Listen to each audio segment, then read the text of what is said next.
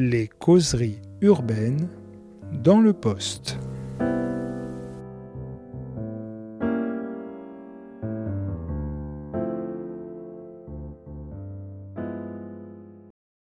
Une semaine sur deux, comment les parents séparés se réinventent, c'est aux éditions Les Arènes. Bonjour Benoît Haché. Bonjour.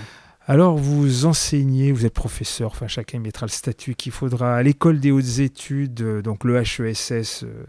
Célèbre école euh, de la rive gauche parisienne qui maintenant se délocalise euh, dans ce qu'on appelle le Grand Paris. Donc c'est quoi? C'est à Aubervilliers? À Aubervilliers, au campus Condorcet, oui. Voilà, et donc vous êtes un spécialiste. Alors je fais court pour pas... Euh, vous me corrigerez et vous donnerez les précisions nécessaires. Donc un spécialiste, on va dire, de la famille, des temporalités familiales, enfin voilà, dans ce qu'on appelle la sociologie familiale au sens large. Et là, vous vous attaquez à un sujet qui, moi, me paraissait évident en termes de traitement et en vous lisant, il faut croire que non, c'est sur la fameuse garde alternée qui concerne, je crains énormément, c'est déjà un jugement, énormément de gens. Donc j'ai pas de chiffres par rapport à ça, vous nous en donnerez, mais en tout cas c'est un sujet majeur, uniquement pas uniquement pas uniquement, pardonnez-moi, sociétal, mais en tant que fait social, puisque déjà en termes de masse, si on fait de la statistique un peu large, ça concerne énormément de gens. alors c'est ça, ça sera ma première question. Euh, quand on lit votre livre, on s'aperçoit qu'on n'a pas tant de données que ça sur cette question de parents séparés pratiquant la garde alternée. Alors, est-ce que déjà vous pouvez nous donner une photographie de la situation générale, on va dire, du divorce en France pour faire court? Alors, on va commencer par ça, mais avant, je voudrais euh, faire une petite précision sur l'usage des termes de garde alternée, puisque la, garde alternée, depuis 1987, ça n'a plus de sens juridique. Donc on parle maintenant de résidence alternée. En fait, on parlait de garde alternée au moment où il fallait choisir entre les deux parents qui avait la garde. Aujourd'hui, on choisit depuis euh, depuis que l'autorité parentale euh, est partagée, les deux parents, dans l'extrême majorité des cas, ont l'autorité parentale. Donc il ne s'agit pas de fixer une garde, puisque les deux ont, si on veut, la garde, euh, mais on fixe la résidence. Euh, on fixe la résidence. Ça, c'est le, premier point. Mais euh, vous inquiétez pas, enfin, tout le monde parle de garde alternée tout le temps, partout. Alors que c'est tout à fait impropre juridiquement. Donc, moi, je, parlerai en tout cas de, résidence alternée. Dont acte. Dont acte. Le, premier. Euh, alors, une photographie du divorce, photographie du divorce en France. bon, cette année est une année particulière, l'année Covid, où les statistiques du mariage ont complètement plongé, tout simplement parce que les gens ne pouvaient pas se marier. Alors, Passons à 2019. Euh, regardons sur une tendance vaguement longue, on va dire, de ces 30 dernières années. On est bien d'accord. On est bien d'accord. Euh, le mariage baisse. On va commencer par ça. Pour une situation, voilà, de sociologie de la famille très générale en France. Et je parle que de la France. Euh, le mariage, le mariage baisse. on doit être à 250 000 mariages par an en enlevant le Covid. On est bien d'accord. et puis avant le Covid aussi, on est à 130 000 divorces par an. Euh, voilà. Donc ça veut dire qu'on a, en gros, c'est de là qu'on sort cette statistique qu'on trouve tout le temps, un mariage sur deux finit par un divorce. Alors c'est pas forcément les mêmes, c'est pas, va pas financer, mais les proportions, c'est à peu près ça. Euh, il faudrait rajouter à ça tous les couples non mariés et paxés qui se séparent. Euh, donc on a les mariages, certes, je disais 250 000, peut-être un peu moins maintenant, mais on rajoute, on a quasiment autant de Pax que de mariages maintenant, enfin, ça, se touche ou pas loin, et bientôt le Pax va dépasser le mariage. Et il y a des dépaxages pour des mariages, mais il y a aussi des dépaxages, euh, et puis des gens qui sont uniquement concubins et qui se séparent. Tout ça pour dire que, que euh, la question de la séparation est quelque chose de très commun euh, dans, dans les histoires de couple. Euh, la question de la séparation est quelque chose de très commun. Et donc, quand les gens se séparent, euh, y a, ce que disent les médiateurs familiaux souvent, c'est qu'il y a, trois questions qui se posent quand les gens se séparent. Euh, la question du logement, qui le garde et qui vit où. La question de l'argent, euh, que les gens soient héritiers ou pas héritiers d'ailleurs. Et puis la question des enfants. et il faut traiter les trois. Et les trois, sont évidemment mêlés quand les gens le vivent. Euh, et moi, je m'intéresse principalement à la question des enfants. Et je vais faire surtout un point sur, sur les enfants, bien sûr, ici, avant d'arriver sur donc, la résidence alternée. Euh, sur les... Là aussi, puisque vous m'avez lancé sur les, les questions de, de, données ou de statistiques sur la question.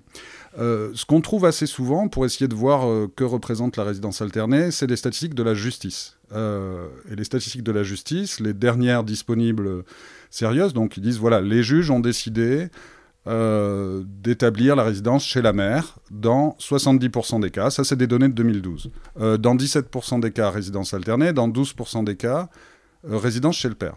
C'est des données de 2012 qui sont des données de justice. Je dis 2012 parce que depuis, alors ça doit être 17 ou 18, le divorce par consentement mutuel se fait devant un notaire. Ça veut dire, et c'est pas pour l'anecdote, enfin l'anecdote est importante, c'est-à-dire, enfin c'est même pas une anecdote, c'est dire que depuis que le divorce par consentement mutuel se fait devant le notaire, il n'y a pas de consolidation statistique. Donc on n'a plus de stats depuis 2012 sur, euh, sur qui vit avec qui. Alors on a d'autres statistiques, puisque quand on parle de, quand on parle de, statistiques de la justice, évidemment, c'est ce que décide la justice. Tout le monde ne va pas en justice. Il y a tout un tas de gens qui se séparent, ils ne sont pas mariés, ou même euh, ils n'ont pas besoin d'aller en justice, ils se débrouillent tout seuls. J'en ai rencontré beaucoup.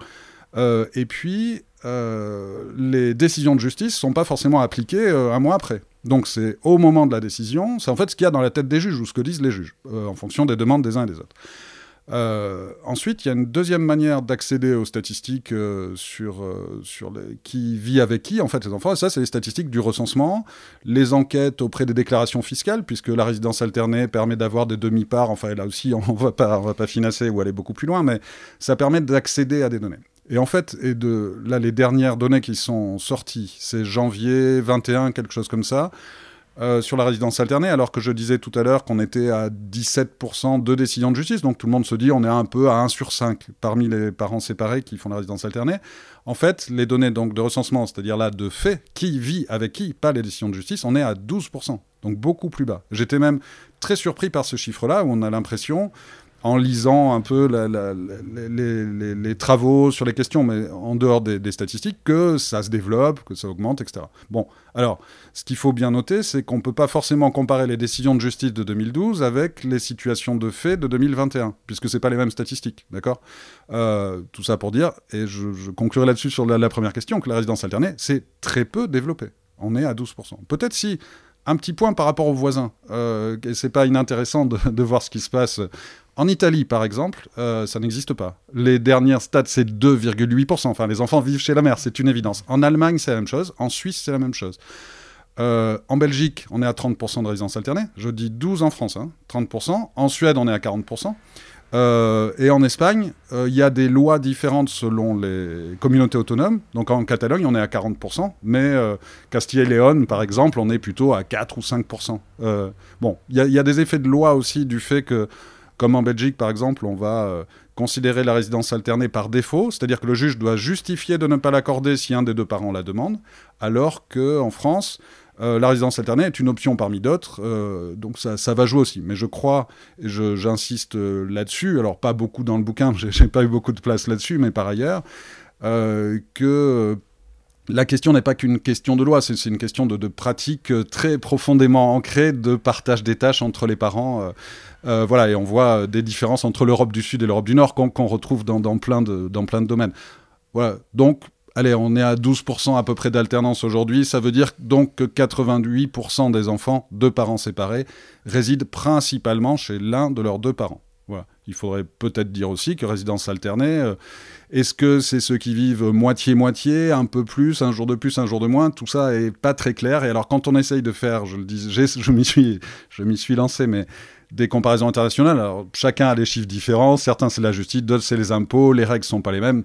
Bon, la, différence nord-sud est sans doute très vraie, ce que je viens de dire, mais en France, on est, c'est, pas un niveau très élevé. Voilà.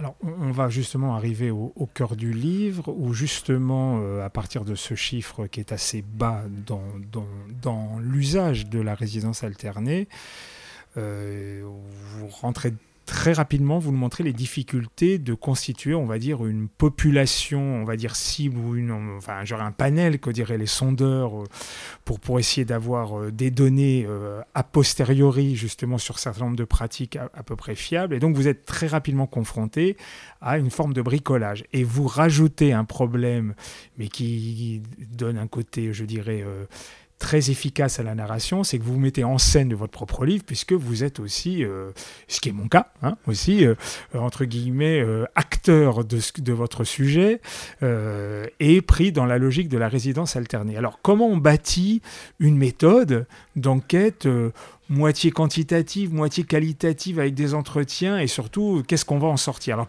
comment tout d'un coup vous avez décidé de bricoler votre, euh, votre outil de travail? Alors merci pour, pour cette question de, de méthode qu'on pose pas toujours sur, sur ce genre de livre, mais euh, je vais répondre un peu sur le travail que j'ai fait dans ma thèse, parce qu'en fait, c'est un livre euh, issu de ma thèse que j'ai essayé de rendre lisible, et j'espère est, que c'est réussi et qu'il est lisible.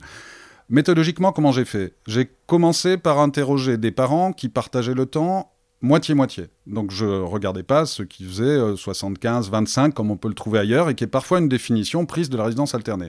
Et je pense que c'est c'était des parents pris au hasard ou des, gens alors, des parents, des parents que j'ai pris par euh, alors on, commence toujours un peu comme ça, enfin souvent dans ce cas-là, euh, boule de neige et puis aller de plus en plus loin. Et puis après je suis allé du côté des médiateurs familiaux, je suis allé du côté de kiosques familles de villes de Saône-et-Loire par exemple, enfin essayer d'aller plus loin, aller du côté de de Marseille, aller du côté du Mans enfin par tout un tas de, réseaux différents, évidemment pour ne pas rester euh, avec les proches. C'est un grand problème d'ailleurs de la sociologie de la famille, euh, euh, souvent critiquée notamment par, par Rémi Lenoir dans Généalogie de la morale familiale, disant que les sociologues de la famille, en fait, ils parlent de leur, de leur vie et de la vie de leurs copains. Et c'est une remarque qui est, souvent très intéressante. Donc il faut absolument essayer de s'en sortir. Effectivement, vous lisez on lit beaucoup de sociologie de la famille sans citer de nom, où on a l'impression que les gens ils parlent de leurs copains, allez, du, du 11e arrondissement, puisque, puisqu'on y est, ou du 20e, on n'est pas loin.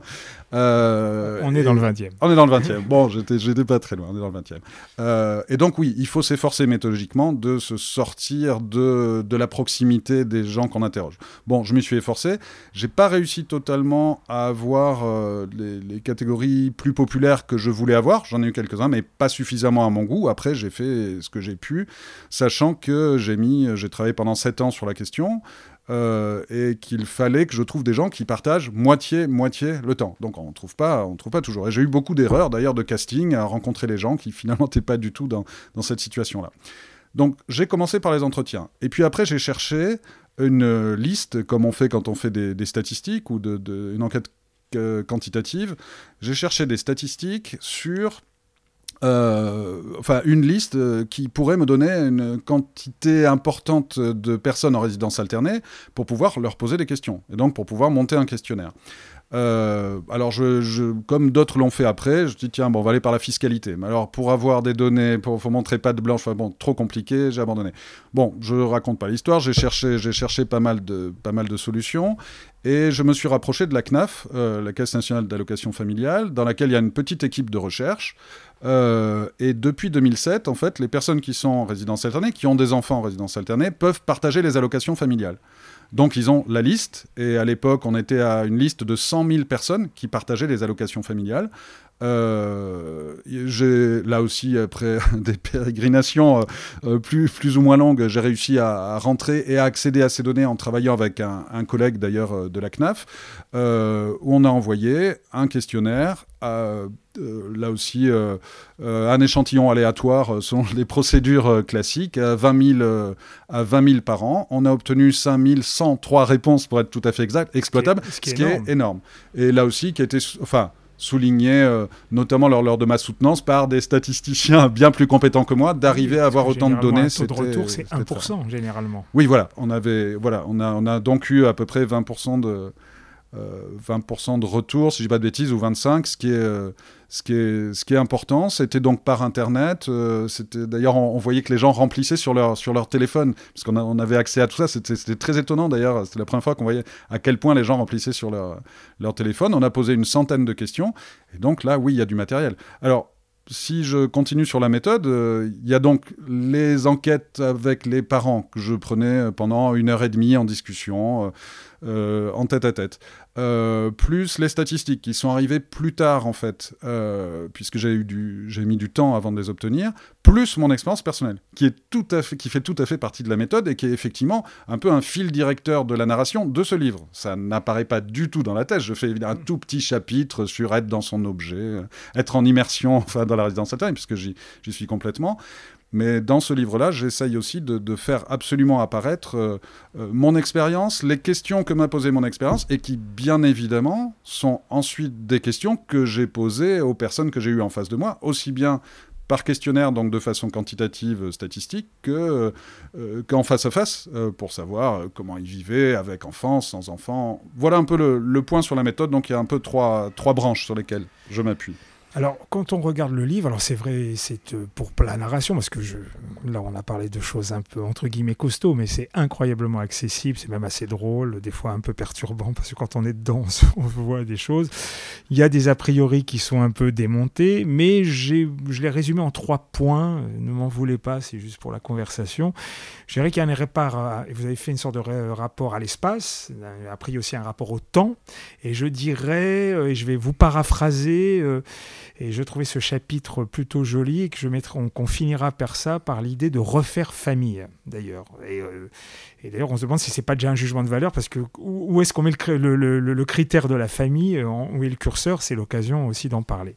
Alors, premier point qui concerne, euh, d'ailleurs je vais mouiller aussi, puisque je fais partie des gens, des 12% de la région Cernay, le rapport à l'espace. Alors, rapport à l'espace, quand on habite une ville comme Paris, donc je vais faire tout ce qu'il ne faut pas faire, hein, je vais regarder de par mon nombril et mon prise, c'est très compliqué et c'est pas uniquement le rapport à l'espace euh, de logement, c'est aussi le rapport à l'espace s'il y en a un qui déménage en tant que tel. Alors, pouvez-vous nous donner une sorte de pas une photographie, mais un certain nombre d'éléments pour dire, bah voilà, quand on fait la résidence alternée, première confrontation, la question de l'espace, et là, c'est un... Quand on voit les gens vous interrogez, c'est un un vrai bricolage. Oui, c'est un vrai bricolage. Mais après, euh, globalement, et sur, sur, toutes les questions, je vais rester sur l'espace, tout le monde bricole. Il euh, n'y a pas des, recettes clés en main que les gens appliqueraient. Et, que ce soit d'ailleurs, c'est exactement la même chose pour les, parents euh, en couple avec des enfants, enfin, qui bricolent et les vacances et les emplois du temps, tout ce qu'on veut. c'est la même chose pour les gens en résidence alternée qui ne sont pas si, si, particuliers que ça. Alors, je reviens bien sûr sur... Parce que l'espace, mécaniquement, se recompose. Oui, quel qu'il soit, à tous les niveaux, du logement jusqu'à la géographie. Oui, tout à fait. Euh, l'espace se recompose. Une des premières, euh, un des premiers réflexes qu'ont les parents quand ils se séparent, euh, notamment à Paris, je reviendrai sur la géographie bien sûr, ce Paris est, est particulier, beaucoup se demandent s'ils vont pas garder la maison et laisser les enfants dans la maison. Euh, en se disant bah, c'est mieux pour eux, avec toujours, on en reparlera peut-être, euh, l'idée que la résidence alternée, ça perturbe terriblement les enfants. Enfin, je pense qu'on pourra y revenir, mais...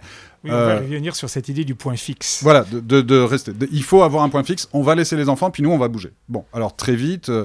Bah alors, certains essayent, hein, je, je laisser un peu de suspense pour dire la, proportion, en tout cas que j'ai trouvé par le, le questionnaire mais euh, il faut avoir euh, deux studios à côté, ou des fois partager un studio, euh, ou avoir un copain, une copine qui nous loge.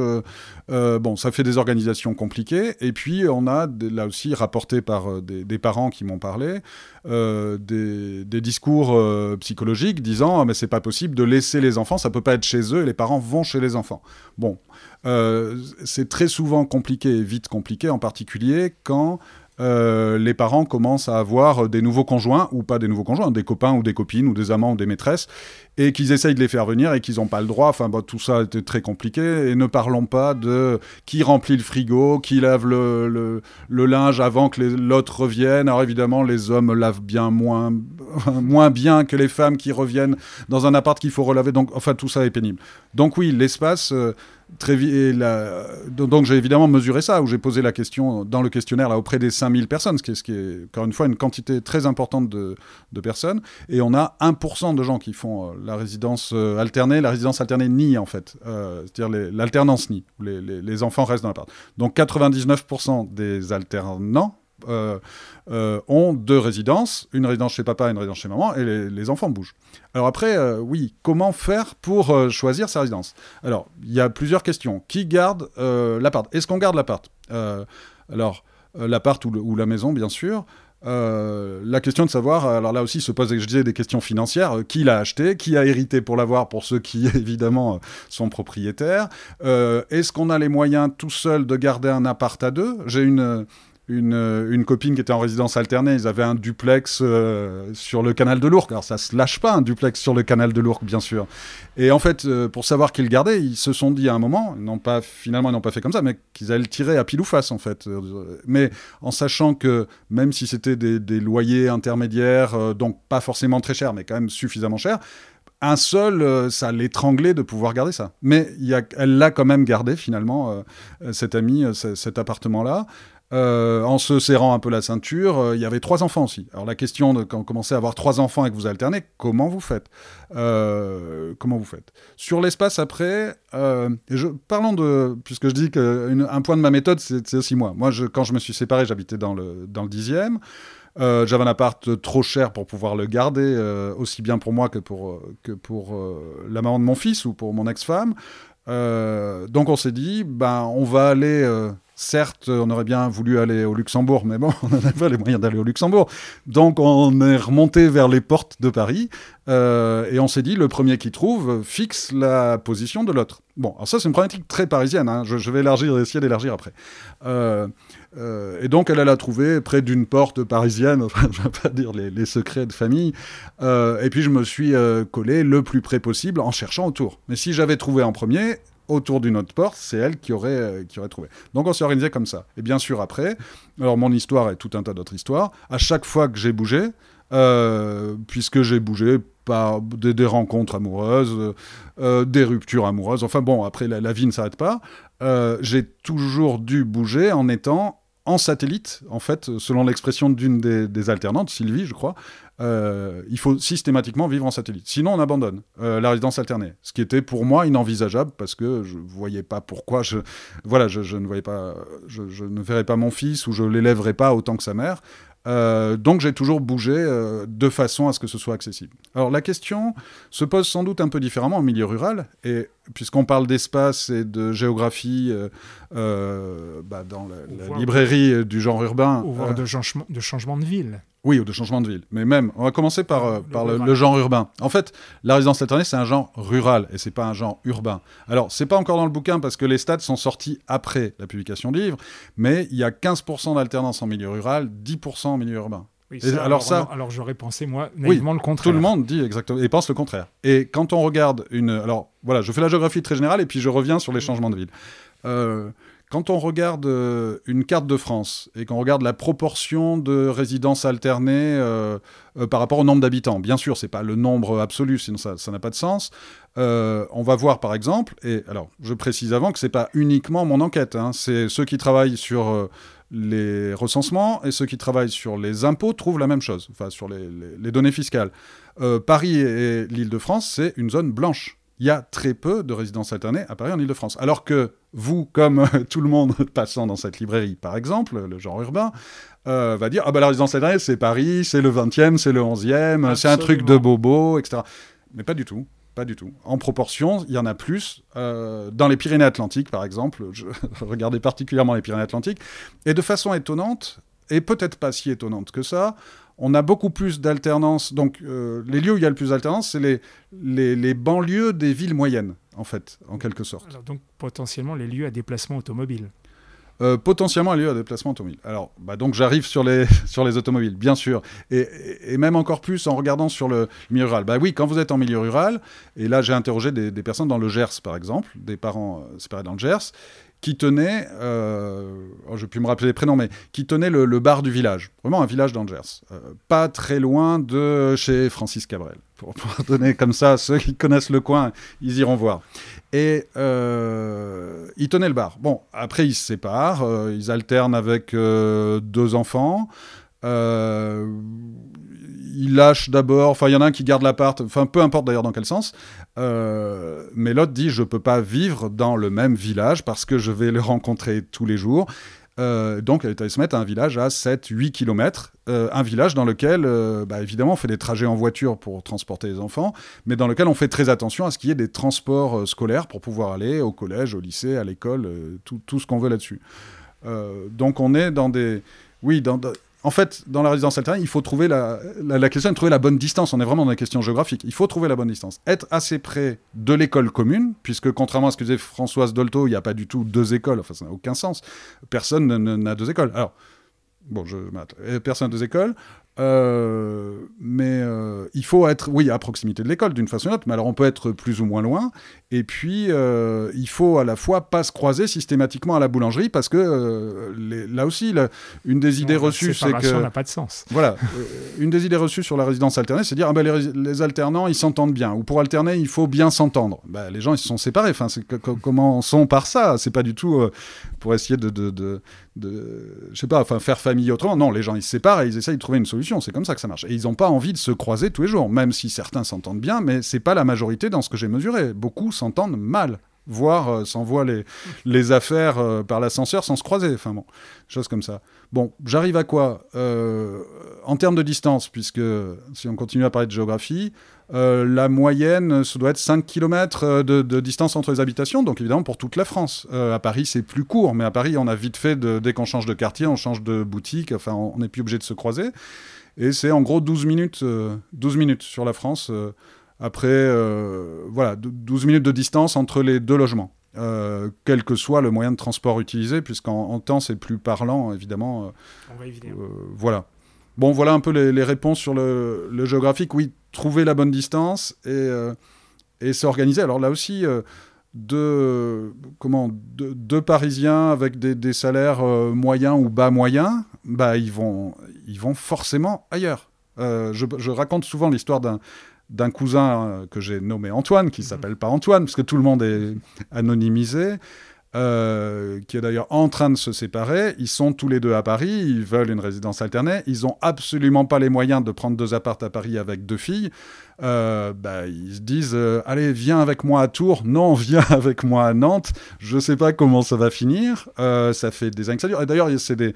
là aussi, sur l'espace, ça fait deux ans qu'ils vivent sous le même toit séparés. Living.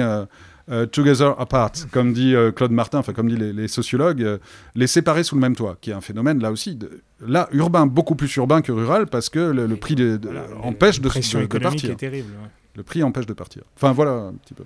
Donc oui, alors je, avant de ma deuxième je précise que tout ça est raconté par biais de sortes je ne sais pas si le mot anecdote est daté, mais en tout cas de témoignages qui s'enchaînent avec des dialogues qui sont faits, et c'est assez dynamique. Alors, autre élément, évidemment, avant de, regarder euh, une sorte de longue conclusion lourde, parce qu'effectivement, la question de la famille dite recomposée, euh, déjà, c'est déjà une, construction, mais c'est le rapport au temps. Et alors, je vais mouiller. Euh, on a, on a l'impression, déjà, la pression du temps quand on est urbain. Alors, je ne sais pas s'il y a une différence, il faudrait poser la question quand on vit hors région Île-de-France. La région Île-de-France, c'est vraiment un cas à part sur ces questions. Mais, allez, je me jette à l'eau on vit avec le chronomètre. Oui, on vit avec le chronomètre. Et, d'ailleurs, euh, certains premiers lecteurs qui sont sortis de ce livre m'ont dit, mais en fait, on est dans, un, tel rythme qu'on se, en quelque sorte, on, se noie et qu'on dit, bah, heureusement que je vis pas ça. Oui, on vit avec un chronomètre. Et c'est, et c'est tout le temps. Euh, je l'ai, je l'ai pas, ou je les ai, je les ai pas. Les enfants, faut que j'aille les chercher, faut que j'aille pas les chercher. C'est l'anniversaire, faut aller chez le médecin. Faut... Oui, c'est constamment il euh, y, a une présence constamment. Euh, c'est déjà le cas dans une famille euh, dite non séparée de vivre avec le chronomètre. alors quand on est en résidence alternée, puisque c'est la thématique, là franchement c'est au, au, millimètre près, au, millième de seconde près. en tout cas c'est comme ça que je l'ai vécu. Oui, oui, oui. Et en fait il, il, faut être, il faut avoir, je disais tout à l'heure, il faut vivre en satellite et puis il faut avoir des emplois du temps en miroir. il faut quand l'un ne peut pas, l'autre peut. Et il faut constamment, constamment s'organiser pour organiser le, temps de cette façon. Alors après, là aussi, il y a des... Organisations qui vont être différentes. Je parlais tout à l'heure de l'entente entre les parents. Et encore une fois, je dis, j'ai mesuré. Euh, euh, enfin, la question a été vous entendez-vous bien avec votre ex-conjoint ou le père de vos enfants, donc euh, en alternance? Et je le disais tout à l'heure, on doit avoir 30-40 qui s'entendent bien. J'ai plus forcément les chiffres de 25% moyennement, puis le reste pas bien. Et la question de l'entente, en fait, est très importante par rapport à la gestion du temps. Euh, c'est-à-dire que le temps, oui, il est pas, il flotte pas. Enfin bon, évidemment, c'est en fonction des activités des uns et des autres. Euh, c'est-à-dire que les parents qui s'entendent bien vont se rendre des services. Par exemple, il y en a un qui a une réunion, je dis un instituteur, enfin un professeur des écoles qui a une réunion pédagogique. Il téléphone euh, à son ex-femme infirmière. Tu peux pas me les garder ce soir, j'ai une réunion, je suis coincé. Enfin, c'était au début, voilà. Et euh, ça peut être aussi des échanges de week-end, par exemple, en disant ah bah ce week-end, je sais pas, j'ai une réunion de famille, j'aimerais bien avoir les enfants, alors que c'est pas mon week-end, donc on change. On parlera peut-être après de la, fréquence en fait, hein, comment tout ça marche avec le temps. Euh, et donc ils s'échangent le week-end, puis généralement ils, rendent le week-end. C'est très mossien, enfin mossien, Marcel Moss, à savoir, euh, c'est don et contre-don. On ne vole pas du temps, c'est pas possible. Il faut systématiquement rendre.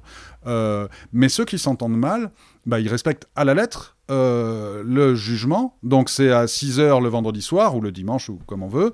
et puis pendant la semaine, il n'est pas question de compter sur l'autre, de lui demander. J'ai même eu des témoignages, alors que je ne mets pas dans le bouquin, de gens qui disent qui appelle euh, la mère. Très généralement, on appelle la mère quand il y a par exemple un accident à l'école. On appelle la mère. Puis après, on appelle le père si la mère n'est pas disponible. Ça, c'est une, autre question. Mais euh, et la mère disant ah ben voyez avec son père, euh, moi c'est pas ma semaine.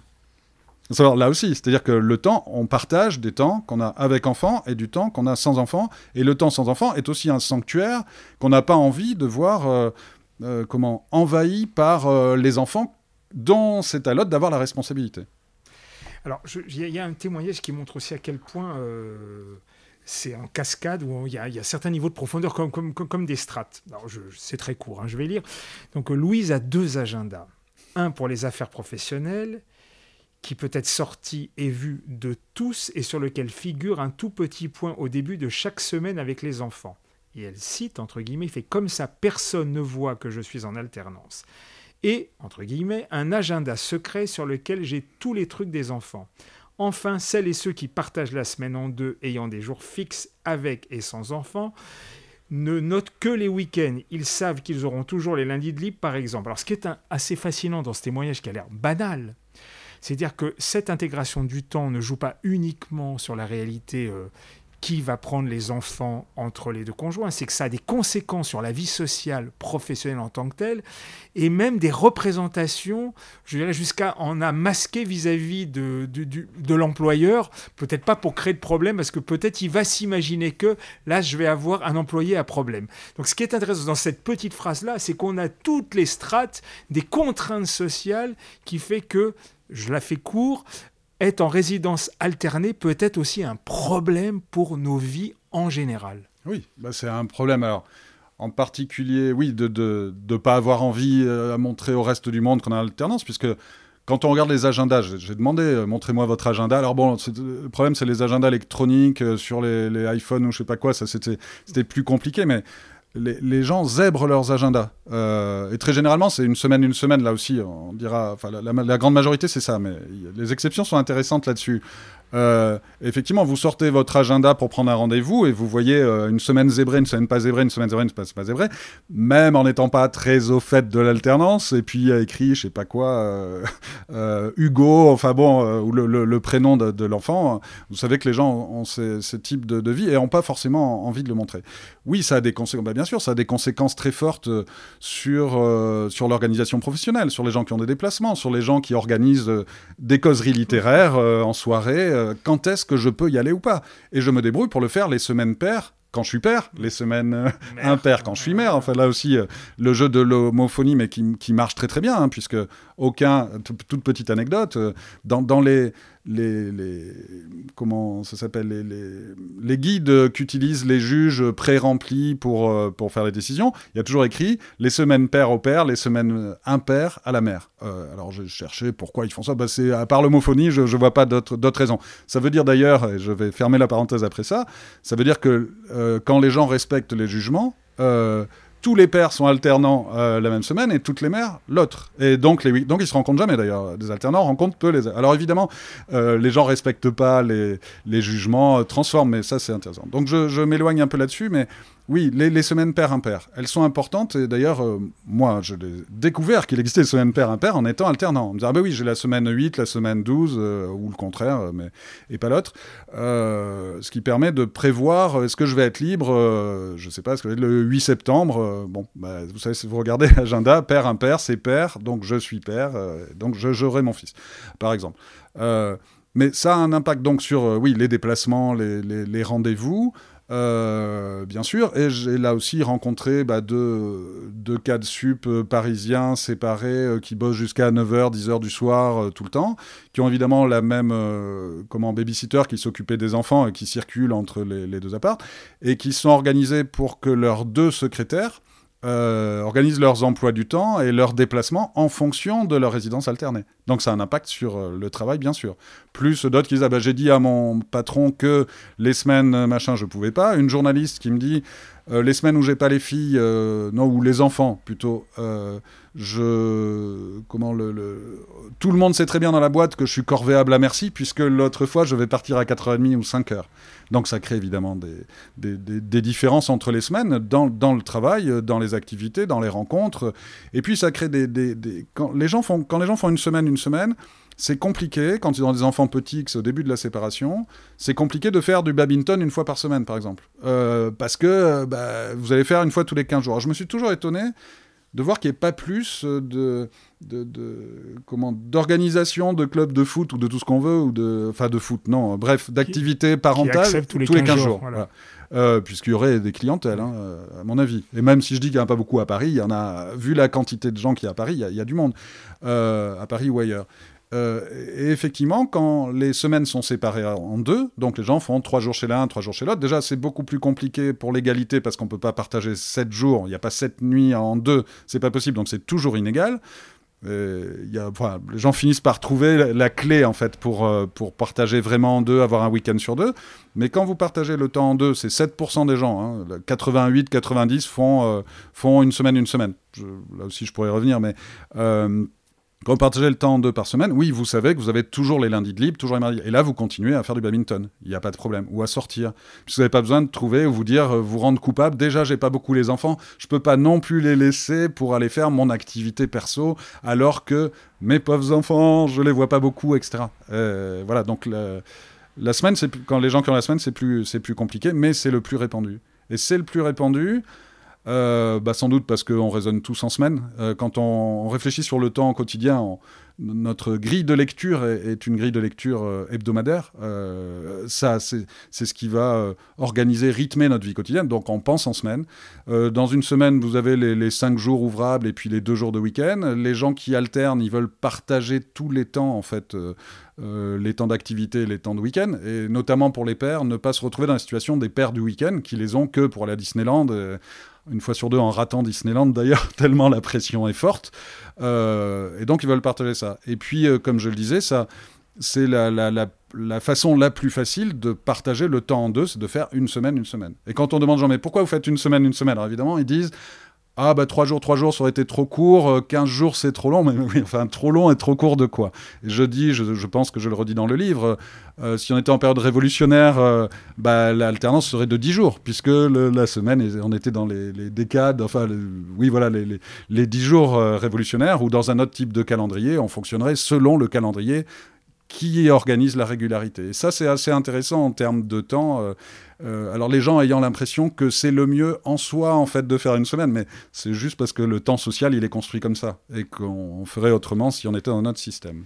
Alors, on, va finir par la dernière partie, évidemment. Alors, ça peut-être pour les auditeurs, auraient voulu qu'on démarre par ça, mais c'est un choix délibéré. Donc, c'est la question de la famille. C'est-à-dire que là, tout d'un coup, ça se décompose, ça se recompose il y a énormément, en fait, c'est quasiment le fil rouge du livre. Est-ce que ça revient, même si c'est séquencé avec ce rapport espace-temps et d'autres éléments, c'est quand même, ça revient en permanence. Et évidemment, la question fatale, évident, le bien des enfants. Je fais partie de cette catégorie qui ont mal vécu au début la résidence alternée, pensant que les enfants avaient besoin d'un point fixe et que, en plus, je voulais la garde. on va aller jusqu'au bout. Mais, euh, eh bien, vous nous montrez que tout ça est bien plus compliqué et que des fois, on pense à la place des enfants qui n'ont pas forcément les mêmes représentations. Alors, on va commencer comme ça. C'est quand même très important. Donc, la place des enfants dans la résidence alternée, est-ce qu'elle est différente euh, d'une garde fixe? Moi, j'étais dans le point fixe au final, ça s'est fait comme ça et je m'y suis fait. Et puis, c'est plutôt plutôt bien passé au final. Tout ce qui Voilà. La place des enfants, est-ce qu'il y a une bonne place des enfants et une bonne temporalité et un bon espace quand les parents sont séparés? Alors, ça, c'est une question, euh, évidemment, ça doit être mon premier chapitre, euh, c'est pas trop dur pour les enfants. C'est-à-dire qu'à chaque fois que, que j'ai pu euh, parler avec différentes personnes dans différents milieux, je parle pas des, universitaires, des chercheurs, la première question que posent les gens, c'est c'est pas trop dur pour les enfants, l'alternance, comme si c'était une évidence qu'il y avait quelque chose de difficile. Mais les adultes jamais ne vivraient ça, enfin, puis ça, continue dans, ce sens-là. Euh, jamais, d'ailleurs, personne ne pose la question, et c'est pas trop dur pour les parents. Euh, d'où mon livre, enfin mon livre, c'est pour préciser, il est, vraiment sur l'expérience parentale. Alors bien sûr, les enfants arrivent, et je ne vais pas éluder la question, hein, j'arrive sur la question. Euh, et la première chose peut-être qu'il faut dire, c'est que les enfants, pardon, que les parents qui se séparent, ils commencent à se demander, oui, qu'est-ce qui est le mieux pour les enfants? Je vais raconter mon histoire personnelle, parce que là aussi, c'est pas anecdotique, ça fait vraiment partie de la recherche et ce qui m'a éclairé ou ouvert sur les questions. Je me suis séparé, mon fils avait deux ans, euh, donc tout petit. Euh, vous ouvriez Internet à ce moment-là, euh, c'était horrible, c'est comme lui arracher un bras, ça fait des schizophrènes, enfin bon, surtout qu'il est tout petit, pas avant 6 ans, des fois c'est 7, des fois c'est 8, au fond c'est pas trop. Et donc, avec mon ex-femme, je suis allé voir la pédiatre qu'on voyait pour mon fils. On y est allé sans, mon fils en disant Mais qu'est-ce, que, qu'est-ce qui est bien pour lui? Elle m'a dit, ou elle nous a dit, avant 6 ans, il faut qu'il vive chez sa mère. Et vous, vous irez le voir de temps en temps, et peut-être. Et alors que moi, j'étais, enfin, tout le temps avec lui, je me levais la nuit autant que sa mère, j'ai des biberons autant, je... c'était absolument inconcevable de vivre ça. et puis, à l'époque, étrange époque pour moi maintenant avec le recul, J'étais, je, faisais une psychanalyse. Euh, et la psychanalyse, quand je lui en ai parlé, finalement, j'étais, je vais dire les choses comme ça, c'est une, psychanalyse qui m'a sauvé d'une pédiatre, euh, qui m'a dit, mais ce regard-là, c'est un regard des années 50, euh, appuyé sur des textes complètement datés, euh, de psychologues d'obédience psychanalytique de façon très forte, où on calque le modèle de la mère euh, l'attachement principal de l'enfant, et puis le père est un séparateur un peu loin qui lui apprend à faire, euh, je sais pas quoi, à se séparer de sa mère, point final. bon, il y a tout un tas d'autres théories qui, qui envisagent euh, qui envisage euh, d'autres approches, mais même euh, appuyé dans la psychanalyse. Pensons à Serge Effez, par exemple, qui, qui va beaucoup discuter, travailler de la question de, l'alternance et de, et de l'importance de la relation avec les pères, enfin les, pères et les mères pour les enfants petits. avec l'idée qu'il y a une confusion, sans doute, entre la stabilité géographique et la stabilité affective. de voir ses parents très régulièrement. Alors peut-être pour les petits, il faut les voir plus souvent. Moi, c'était deux ans, je me rappelle quand on faisait une semaine, une semaine, certes, mais tous les mercredis, il allait chez l'autre, ce qui permettait de que ce soit pas trop long, mais de garder quand même notre espace euh, à chacun.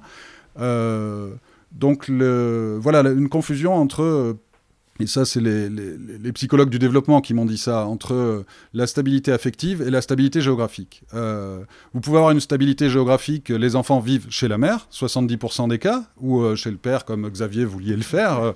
mais j'étais pas loin. Moi, je me suis pas autorisé à me permettre de me dire que j'aurais bien voulu l'avoir tout le temps. en disant, bon, on partage. Et c'est plutôt sa mère qui dit, ah, mais comment je vais faire avec mon fils en fait? Parce que là aussi on a des représentations, les pères veulent, les mères veulent, c'est enfin, parfois beaucoup plus, euh, beaucoup plus complexe que ça. Euh, et j'en ai perdu le fil. donc oui, euh, donc l'idée que c'est pas bon pour les enfants, ce, côté un peu genre je prends ma valise à roulettes. D'ailleurs, c'est un chapitre. Hein. Oui, oui. Ils partent les chacun les autres et que cette instabilité, en tout cas au premier abord, peut être compliqué pour eux. Et dans le livre, vous montrez qu'effectivement, bah, euh, oui et non. En fait, il n'y a, pas de généralité et qu'au final, ça se passe ni plus mal, ni, ni meilleur, ni mieux. Alors, je vais. Voilà. Euh, j'étais sur la, la, stabilité, euh, la stabilité spatiale et, affective. La stabilité spatiale, là aussi, voyons les enfants qui vivent à plein temps chez leur mère, en voyant leur père une fois de temps en temps. Et dans 40% des cas, quelques années après, le père disparaît complètement. Bah, est-ce qu'il y a une stabilité affective Enfin, où est où la stabilité là? Et ça, on se pose pas particulièrement la question. Ça paraît, euh, voilà, une évidence d'attacher les enfants à leur mère, alors ou à leur père, quand la mère est incompétente. Il faut vraiment qu'elle soit incompétente. Ça, il y a tout un tas de travaux d'ailleurs de justice sur la façon dont, sont argumentées les, les demandes de, de résidence chez l'un ou chez l'autre. Euh... Et... Donc non, non, je vais dire juste là par rapport aux enfants. Donc euh, c'était franchement, c'est toujours le premier réflexe qu'on a. Qu'est-ce qui va être bon pour les enfants pour, finir sous, cette thématique-là? Et quand on écoute les témoignages, la façon dont vous construisez euh, la narration, il est clair que, bah voilà, je reviens, je, je remartèle un peu, mais on est ça c'est mon avis, mais je, trouve qu'on est un peu plus dans le flou.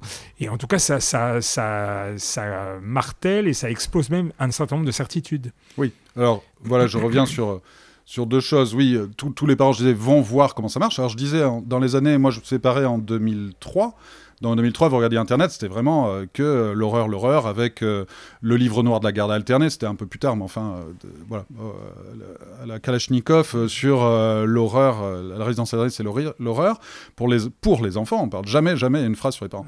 Et euh, en fait, euh, quand on regarde maintenant euh, sur Internet taper résidence alternée, vous allez voir, c'est comment le mieux organiser possible, est-ce qu'il faut un emploi du temps, est-ce que... Enfin, c'est beaucoup plus positif, on, essaye de donner des... Enfin, les gens ou différentes, différentes personnes essayent de donner des, des, clés. Après, une chose très intéressante que je viens de voir...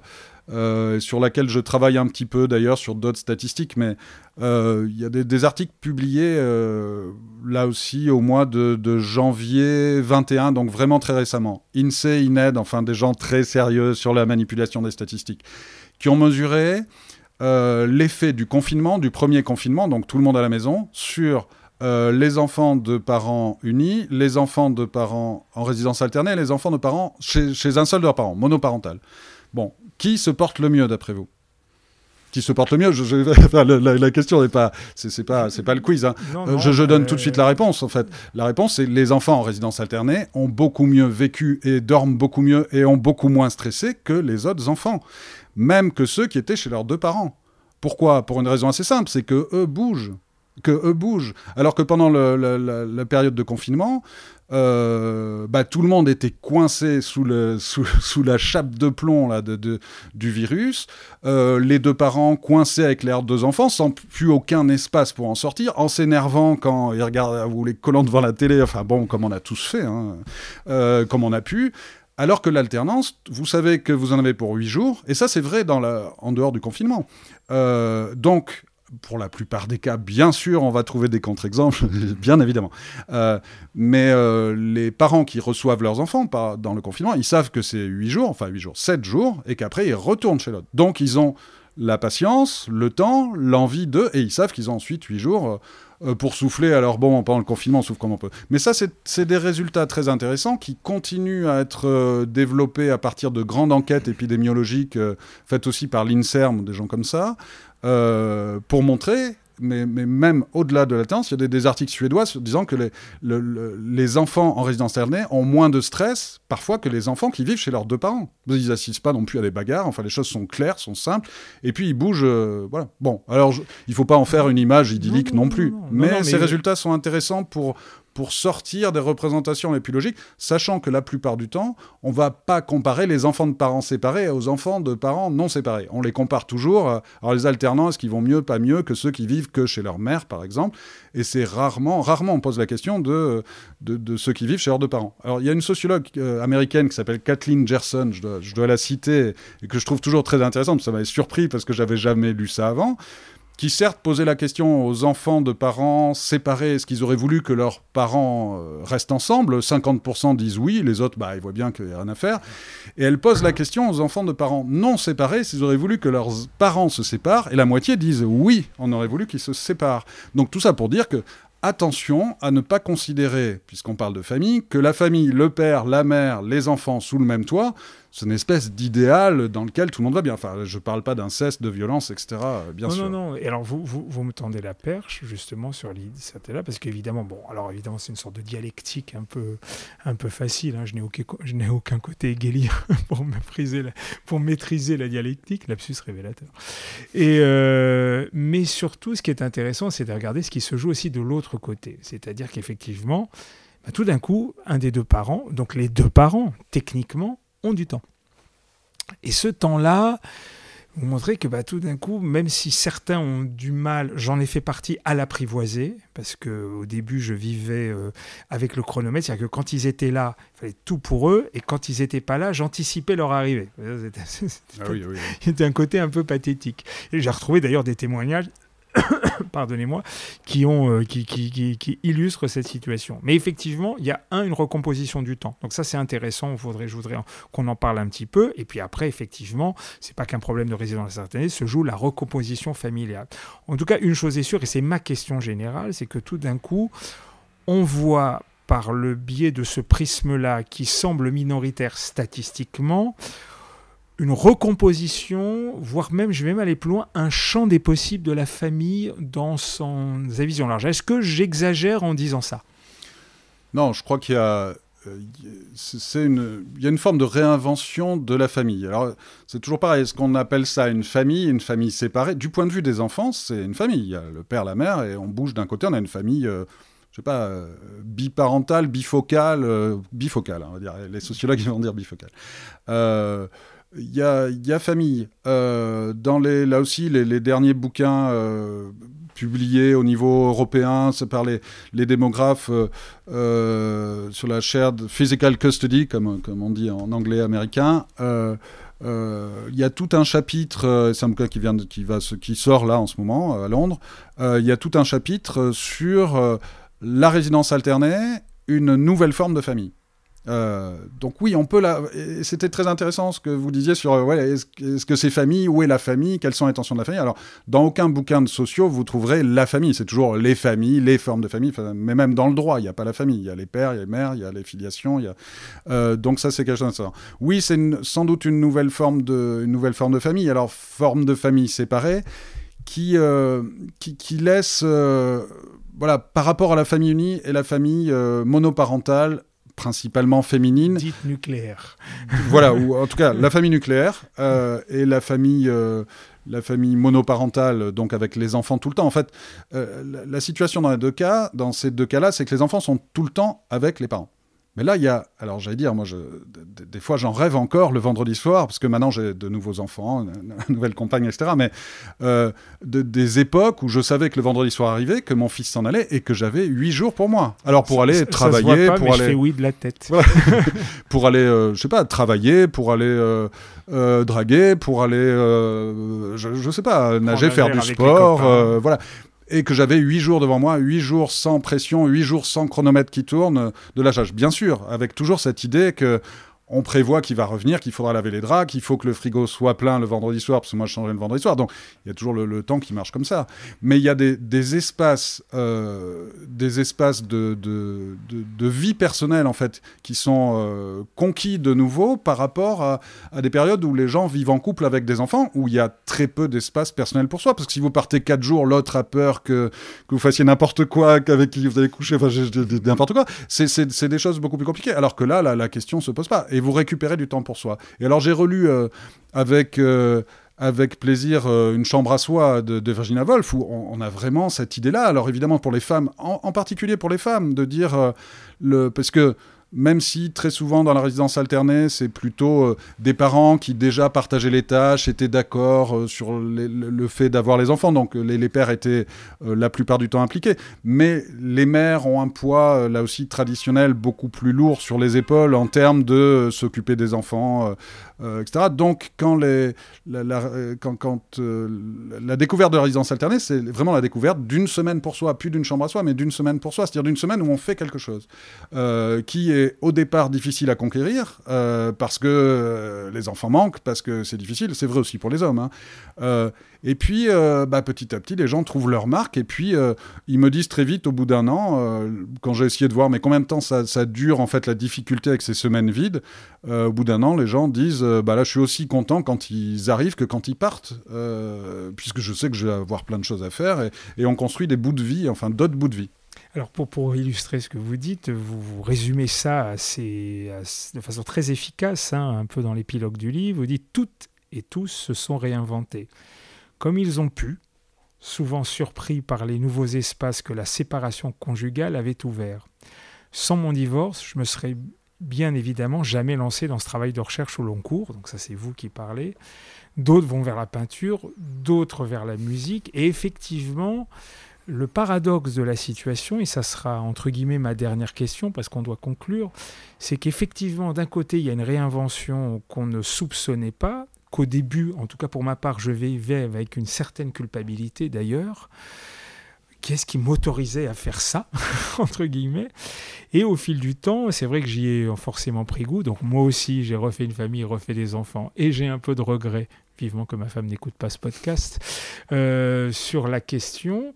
Mais en tout cas, euh, pour revenir à ce que vous disiez, c'était vraiment, euh, je, je, radote un peu, mais euh, ça, ça, renvoie en tout cas à d'autres visions de la famille. On se doute, si on réfléchit un peu, il n'y a pas besoin d'être sociologue de comprendre que la famille c'est quelque chose de divers, mais malgré tout, on a encore le logiciel de la famille nucléaire pour faire court et que quand on brise ça, on brise quelque chose, entre guillemets.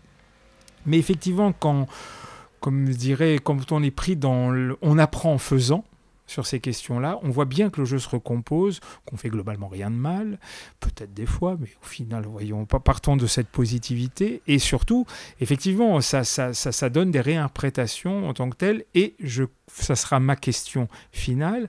On s'aperçoit, en tout cas pour mon cas, alors je ne veux pas faire une généralité, que j'ai l'impression que ça fait du bien à mes enfants. Est-ce que c'est quelque chose que vous avez ressenti dans les entretiens quand tout d'un coup les parents se sont stabilisés sur la résidence alternée, quel que soit leur conflit en amont, mais que les choses tournent, ben que ça peut faire aussi, soyons euh, modestes, du bien aux enfants? Oui, ça peut faire du bien, mais mais là aussi, euh, est-ce que, le, je veux dire, est-ce que la famille nucléaire euh, fait, enfin, ça, semble, ça, semble dans, dans, votre question, il semble que la famille nucléaire fasse évidemment du bien aux enfants. Enfin, regardons les, enfin, euh, toutes les névroses créées par les familles qui vivent sous le même toit, même non confinées. de la rentrée littéraire du début. Même non confinées, oui. du côté des Kouchner, enfin bon, voilà. D'accord, la famille. enfin, d'ailleurs, c'est recomposé dans ce cas. Enfin bon, n'allons pas là-dessus. non, pas là-dessus. Mais euh, j'allais dire, euh, autant, euh, aussi peu, d'une autre façon que les enfants. Après, je, je vais préciser. en train de me dire que je me suis pris à mon propre piège dans ma question et vous avez raison. Je, vais préciser, mais je vais préciser bien sûr que ce que disent les parents. Encore une fois, j'ai interrogé les parents. Je ne parle pas pour les enfants. J'ai pas interrogé les enfants. D'autres, le font, le font très bien, sont en train de le faire. En, et la, la, question, les parents disent, bah, depuis que je me suis séparé, certains même vont dire, je me suis enfin découvert parent. Euh, c'est-à-dire qu'il n'y a plus à gérer le couple. Évidemment, je répète, les gens qui sont en alternance se sont séparés, donc s'entendaient pas, enfin suffisamment pas pour s'en aller. C'est pas des gens qui disent allez hop, on va faire une censure de. C'est pas comme ça que ça marche. Euh, ils sont séparés. Et donc, là aussi, j'ai eu pas mal d'exemples. Alors maintenant euh, que j'ai pu agir les trucs de couple, je suis vraiment moi. Je suis, mes enfants voient la personne que je suis, et non pas la mère dans un couple avec le père qui a sa fonction, la mère qui a sa fonction. Je suis moi. Et donc, je sors de euh, mon rôle de genre traditionnel, on va dire, même si euh, des collègues seraient pas d'accord, évidemment, avec cette phrase-là, vous en doutez.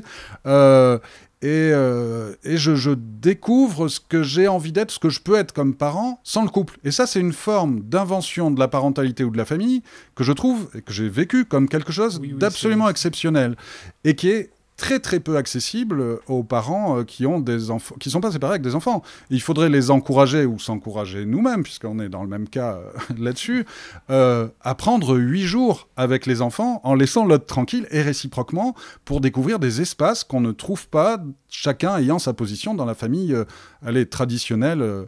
Si on veut. Ça, c'est important. Moi, j'ai une, une, mère qui me dit depuis que je suis en résidence alternée, je les emmène plus jamais en camping, je les emmène plus jamais à la montagne, je déteste, j'ai toujours détesté ça. Elle faisait ça évidemment dans son couple parce qu'il faut faire des compromis dans le couple, toujours.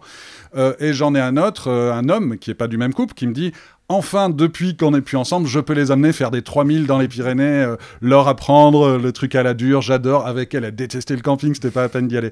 Et donc, en fait, les enfants découvrent des, des espaces euh, de non-compromis dans la parentalité. Bon, après, on peut compliquer, on va peut-être pas le faire parce qu'on va pas avoir le temps. On peut recompliquer avec les recompositions et les, circulations que pas ça, le sujet génère. Voilà, mais c'est pas non, le sujet. Non, mais effectivement si on doit avoir une conclusion positiviste et positive tout court d'ailleurs, il n'y a pas de méthode couée sur ces questions, effectivement, on a un champ qui s'ouvre dans un rapport parent-enfant qui qu'on ne soupçonnait pas. En tout cas, moi personnellement, je ne soupçonnais pas. Et effectivement, euh, on joue, on joue un autre rôle. Je dis pas qu'on joue moins un rôle, mais on joue un autre rôle. Alors, ça sera ma dernière question. Évidemment, c'est un c'est un peu une planche savonneuse que je vais vous balancer, mais, mais quand on finit votre livre, au final, on se dit, mais franchement, euh, comment on peut oser parler de famille, euh, je dirais de façon standardisée, euh, quand on voit la diversité des témoignages qui sont, qui, qui, qui, sont en, face de, en face de nous, en tout cas à la lecture. Et puis surtout, ma question, elle est là. C'est-à-dire que comment on peut maintenant, ou c'est pas votre sujet évidemment, mais c'est ce qui m'est venu à la figure en termes d'organisation de la société, comment euh, le législateur, mais même, on va dire, euh, le sens commun ou la contrainte sociale, pour être durkheimien, voilà, la contrainte sociale qui a organisé la famille pendant tant de siècles, là on a l'impression qu'on est dans un champ ouvert qui peut faire peur, qui peut inquiéter, mais en tout cas euh, presque un changement de paradigme. Voilà, est-ce que je me trompe en disant que cette agrégation de diversité de, je dirais, d'organisation familiale et, euh, je dirais, d'éducation en faisant, c'est-à-dire qu'on essaye d'apprendre en faisant, enfin, il y a un truc un peu atomisé, pour faire court. Comment vous voyez-vous la recomposition et de faire société avec cette diversité familiale? Euh, bah alors je, vais partir sur, sur Godelier, sur les métamorphoses de la parenté, et où Godelier dit la famille n'a jamais été la cellule de base de la société. Enfin, euh, c'est tout l'inverse d'Emmanuel ce qui construit, ce qui construit les, les sociétés, c'est euh, les religions à une époque, les croyances communes, euh, les citoyennetés ensemble. Euh, c'est pas les familles et les cellules donc, souches donc, familiales. Comme Emmanuel Todd qui a bâti tout son modèle sur 5000 ans de, de construction de la famille, vous, vous balayez ça. oui, je vais vite, je vais vite. Mais je pense que Godelier, euh, euh, là aussi, enfin, joue à, essayer de démonter cette idée très leplésienne, puisque nous commençons à citer, de la, la, famille cellule souche, où l'idée contienne, vous parlez de positivisme, la famille, c'est la cellule de base de la société, qui est d'ailleurs tous les milieux les plus traditionnels euh, parlant de Fillon, vont revendiquer systématiquement la famille comme euh, la cellule la plus, euh, la, la, cellule vivante qu'il faut absolument défendre envers et contre tout. C'est même la clé de réussite d'un président américain pour se faire élire. Voilà, tout à fait. et, en fait, par rapport à la question qui est beaucoup plus large et qui est effectivement très intéressante, comment on, on, fait société en défaisant les familles, enfin aussi je la traduis un peu comme ça je ne pense pas que la famille, parce que ça peut sous-entendre la question que vous posez, que euh, les qu'il faut des familles ou bien comprendre les familles pour comprendre les sociétés. Euh, non, j'en suis pas sûr. Alors j'entends bien le travail de Todd, etc. Euh, sur les démographies. Dans, l'organisation sociétale, ça fait partie d'un pilier énorme. Oui, oui, mais bien sûr. Mais un pilier énorme qui, qui est constamment élastique, où je dis à la fin en accordéon. Enfin, tout le monde joue de l'accordéon. Une fois on est avec, une fois on est sans, une fois on est avec l'autre. Je, je, raconte aussi l'histoire de mes euh, comment, de, de, tantes qui reçoivent maintenant le nouveau copain de l'ex de leur fils en disant ah bah, il est vraiment sympa. Enfin voilà, c'est pas. Alors même Singly dit ça. Euh, euh, c'est pas, le, divorce c'est pas c'est pas dramatique. Enfin faut arrêter de considérer que le divorce est quelque chose de dramatique. C'est un événement de la vie comme d'autres. Et pour un certain nombre de gens, alors là non plus, je veux pas dire divorçons divorçons, mais euh, ça, ouvre des espaces qui sont insoupçonnés pour beaucoup de gens et ça libère un certain nombre de, un certain nombre de gens de, de, contraintes lourdes. Euh, voilà. Euh, donc, en conclusion, pour ça, pour dire la flexibilité, oui, flexibilité, mouvements familiaux, ça va pas s'arrêter. Ça, ça sert à rien d'être contre le divorce, ça n'a pas de sens, me semble-t-il pour, euh, pour Monsieur Fillon, euh, ça n'a pas de sens. On est dans un monde dans lequel les, choses bougent, changent euh, constamment. On ne le bloquera pas. Ce qu'il faut travailler, alors oui, dans la résidence alternée par exemple, c'est d'avoir des, aides au logement par exemple pour pouvoir loger tout le monde, ou de construire du côté des architectes des maisons comme euh, le film L'amour flou, euh, dans lesquels euh, il y a une porte au milieu dans laquelle vous pouvez passer d'un côté de l'autre. En fait, ça, amène sur des, questions architecturales et urbanistiques, bien sûr, à la fin. Bien, bah écoutez, on va rester sur cette conclusion ouverte qui donne toujours des perspectives, en tout cas de travail de recherche sur ces questions. Je rappelle le titre du livre, donc c'est Une semaine sur deux, comment les parents séparés se réinventent. C'est de vous, Benoît Hachet, et c'est Auditions Les Arènes, un livre qui est toujours disponible, évidemment au genre urbain, mais dans toutes les bonnes librairies. Merci à vous. Bah, un grand merci euh, Xavier, un grand merci au, au genre urbain.